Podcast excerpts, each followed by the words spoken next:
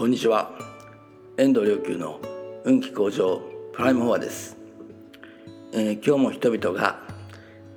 の人生がより楽しく生きれることを願って、えー、法を配信したいと思います、えー、継続的に聞いていてくださる方はご存知だと思いますが、えー、何回か前の、えー、法話であの目に見えないあの体が我々にはまああの誰でも持っていてでまあそれが5つ肉体も含めると5つあるんですね。でこの目に見えない体は誰でもあの体感できるようになりますし、えー、人生の、まあ、がより豊かになるためには、えー、これらの体があの認識することがとても役に立ちますのでであの発体という、まあえー、姿形のない体すら私たちは持っていてでそれから仏性の体といって、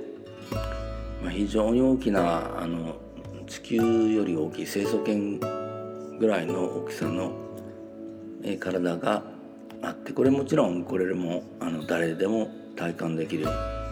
ようになりますけどでこれはあの、うん、宇宙大連の大愛を呼吸している体なんですよね。でこの2つについてはあの結構どのようにこう生きる上で関わりがあるかっていう、えそんなお話をしたんですけど、えまだあのお話ししてないこともあるので今日ちょっと霊の体というものについてお話ししたいと思います。えー、霊の体はあのワークショップなんかで体感していただく時には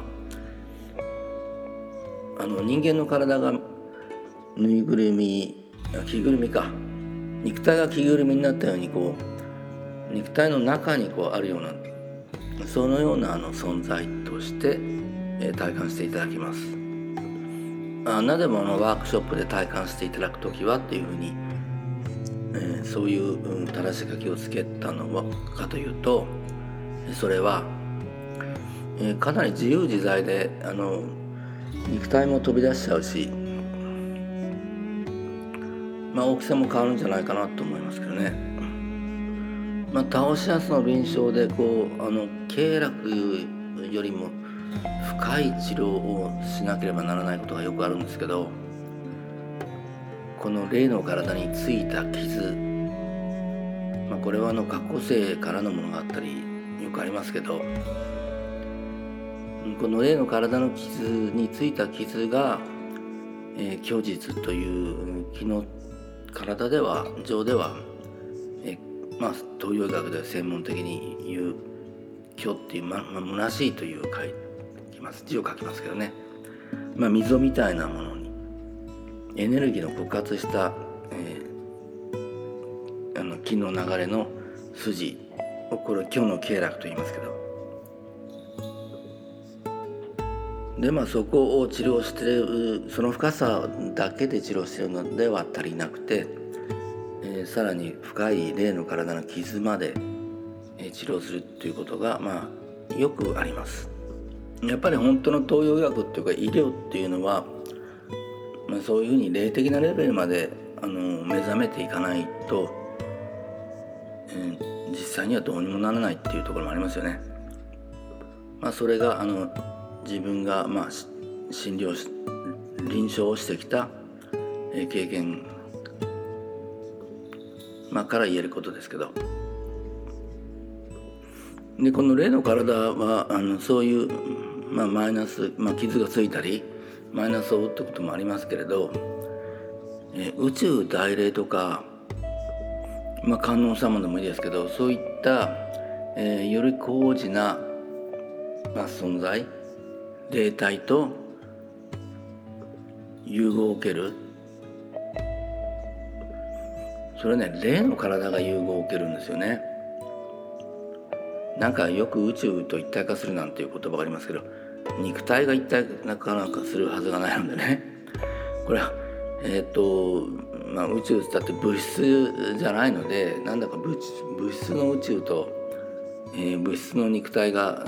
合一するなんていうこれは非常に不合理な話で宇宙も大霊ですし、まあ、体は、まあ、霊の体というものがあってその大霊と、えーうん、霊の体が、まあ、大霊の融合を受けるという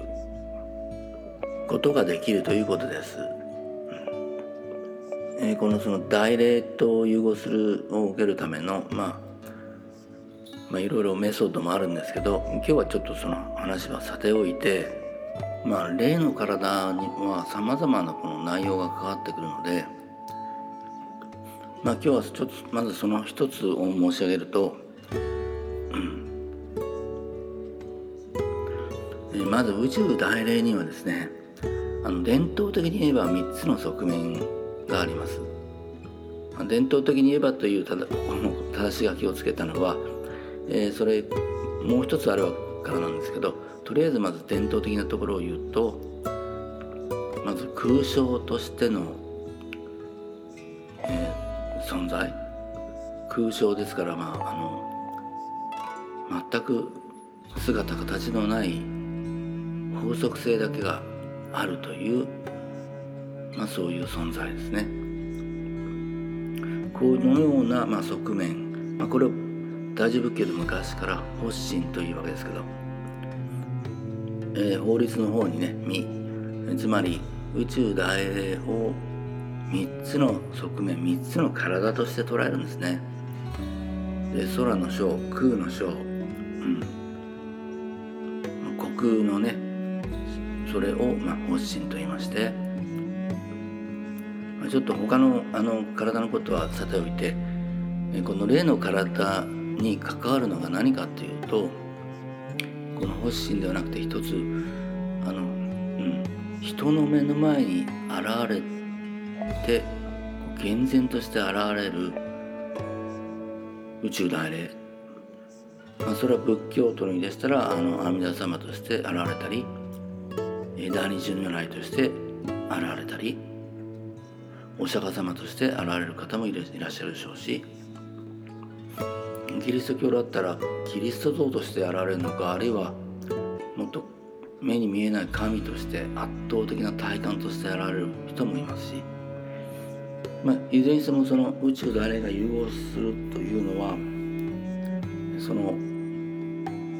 目の前に現れる宇宙であれつまり空想としての法則性を持ったあの側面ではなくて人間が実感できる存在として現れる宇宙だね。でこれは仏教では、まあ、あの霊王人と言ったりね王っていうのはあの反応の王ですね。でそれに体身身体の身ですね。で王人と書きます。であのえ弁寧上人という、まあ、明治時代に活躍され明治大正時代に長州派の念仏を広められた方は霊王人と言われてますね、うん、つまり霊的な実在としてこう実感されてくる大宇宙大霊だからこれを霊王人と言いますそれはね仏教徒だろうとあのキリスト教徒だろうとまあ霊王人はこう皆さんこう体験されて、まあ、フランチェスカにしても、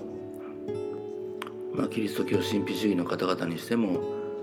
まあ、仏教の日蘭上人にしても皆さんこの霊王人をさまざまな形で、えー、体感されています。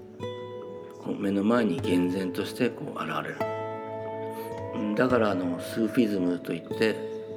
イスラム教神秘主義でも献身といって神を見るという言葉を使って、まあ、これを大事にするんですね。で霊の体が、まあ、あのこの霊王人の融合を受けるあこれ霊王人キリスト教では精霊と言いますけどねこの融合を受けると、非常に自由になるんですね。こう遊び心が湧いてくるんですよ。発想が自由になるんですよね。えー、というのはうち存在の根底からですねあの歓喜が喜びが湧いてきちゃってもうその状態というのはうん遊び心100%になるわけです。でこの状態ですと自分自身もあの気分、えー、気持ちが盛り上がってますしまあまあ人のことも気持ちを盛り上げるようになってくるっていうのは存在の根底が実は、えー、歓喜であり喜びでありそして無限工場の霊体が宇宙の本質だから喜びが宇宙の本質なんですね。これが湧き上がってくるわけです、まあ、非常に自由な心の状態。そうするとね霊の体は肉体なんかパッと飛び出しちゃって人の心にパッと飛び込んでその人の心を連れてわっと天にまで上げるなんていうことをまあ実はそんな働きをしているということです。そこにはね多くの,、まあ、あの神々神様方がね喜びを持って、まあ、踊ってらっしゃるような状態ですから場は明るく楽しくなるわけです。やはり陰陰滅滅とした場に神様は、えお宿りくださらないですからね。こう宇宙根源の歓喜陽気というものにこれを発現させる。もう自由な魂でを発現させる、まあ、霊の体が、うん、霊王人の融合を受けるとそうなるんですけどそのヒントは一つ言えば人の良いところを見て感心できるようにすること。まああの人に関心を持つ人の良いところ長所。でこれにこれをすごいなーなんて思って惨憺の気持ちでいること。そういったねあの人生においてさまざまな、まあ、人間関係一番大きいですけど惨憺の気持ちを持てば持つほど内から宇宙大霊の歓喜が湧き起こってきます。そのためなんですね。あの経典にも聖書にも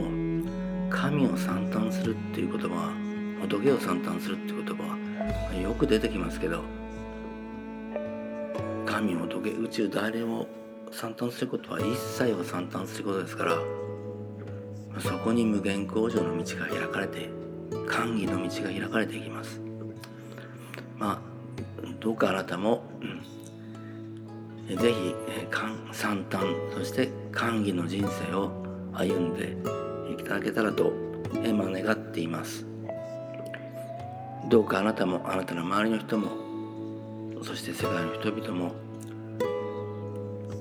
もう目に見えるところは極力人生のどんなことでも良いところを見て惨憺しそれによって喜びが湧き上がってくるそんな人生を送られますように。